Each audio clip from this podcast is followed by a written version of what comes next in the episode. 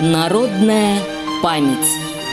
Радиомарафон региональных организаций ВОЗ к 75-й годовщине Победы в Великой Отечественной войне.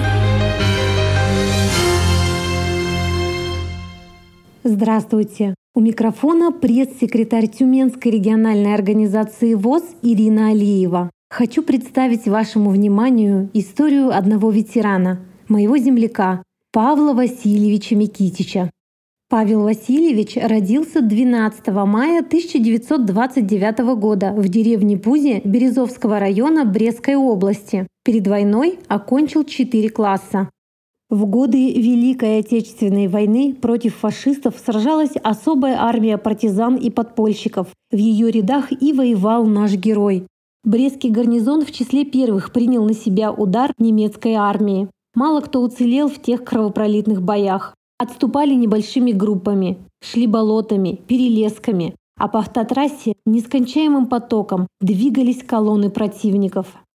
Как вспоминает Павел Васильевич, ни один немецкий солдат не шел пешком. Их везли на машинах. Некоторые ехали на мотоциклах и велосипедах. На оккупированных территориях фашистская армия установила новый порядок. Всех пытались убедить, что германское владычество действует во благо советскому народу.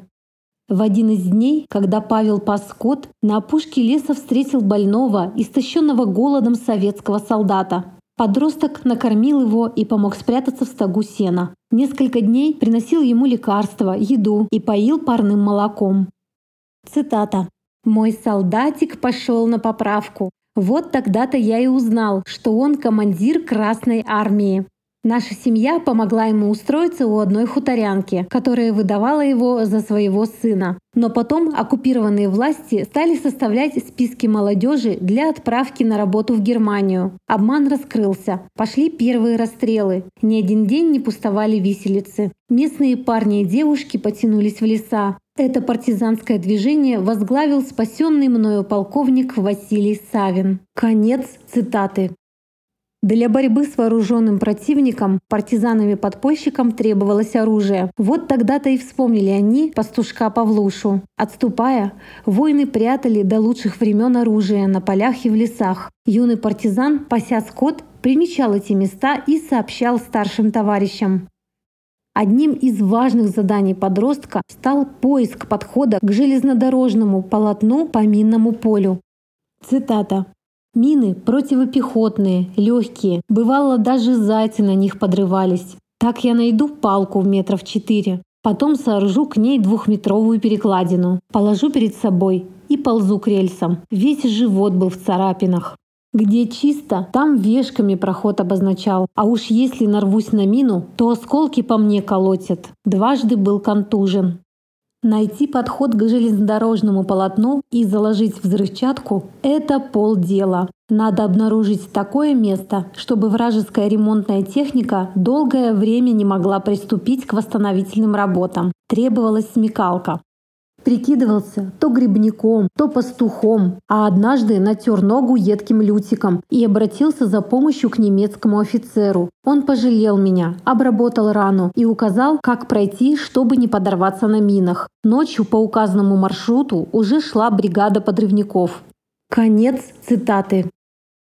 По приказу штаба Павел часто наведывался к путейщику и сообщал номера вагонов, в которых были цистерны с горючим. После чего путейщик якобы по техническим причинам задерживал эшелон. За дело брались партизаны, и очередной немецкий поезд сходил с рельс. Сколько жизней советских солдат на далеких фронтах спас тогда, сам того не ведая.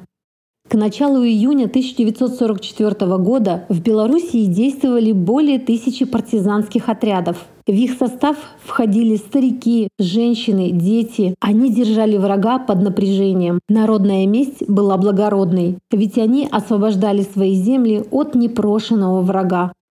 День Победы Павел Васильевич встретил 16-летним разведчиком. После войны у него не было другой мысли, кроме как пойти в железнодорожное училище восстанавливать хозяйство, которое самому приходилось разрушать. Окончил Брестский железнодорожный техникум. Так и попал фронтовик по распределению на Тюменское отделение Свердловской железной дороги. В 49 лет до 1996 года работал начальником на станции «Подъем». Здесь нашел себе жену. Родился сын Виктор. Ветеран жалеет лишь об одном, что слишком мало молодое поколение знает о той войне. Тюменец увлекается поэзией, выпустил 14 сборников стихов.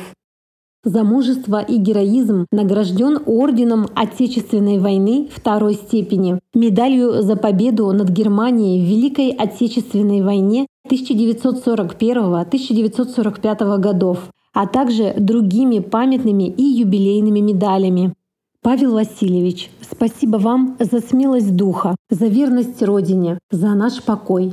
Вы вершили великую историю и боролись за мирную и счастливую жизнь. Желаем вам крепкого здоровья, доброты окружающих и теплоты родных сердец. Выпуск подготовлен по материалам тюменских журналистов Анны Чудиновой и Людмилы Аникиной. Народная память. Специальный проект «Радио ВОЗ» к 75-летию Великой Победы.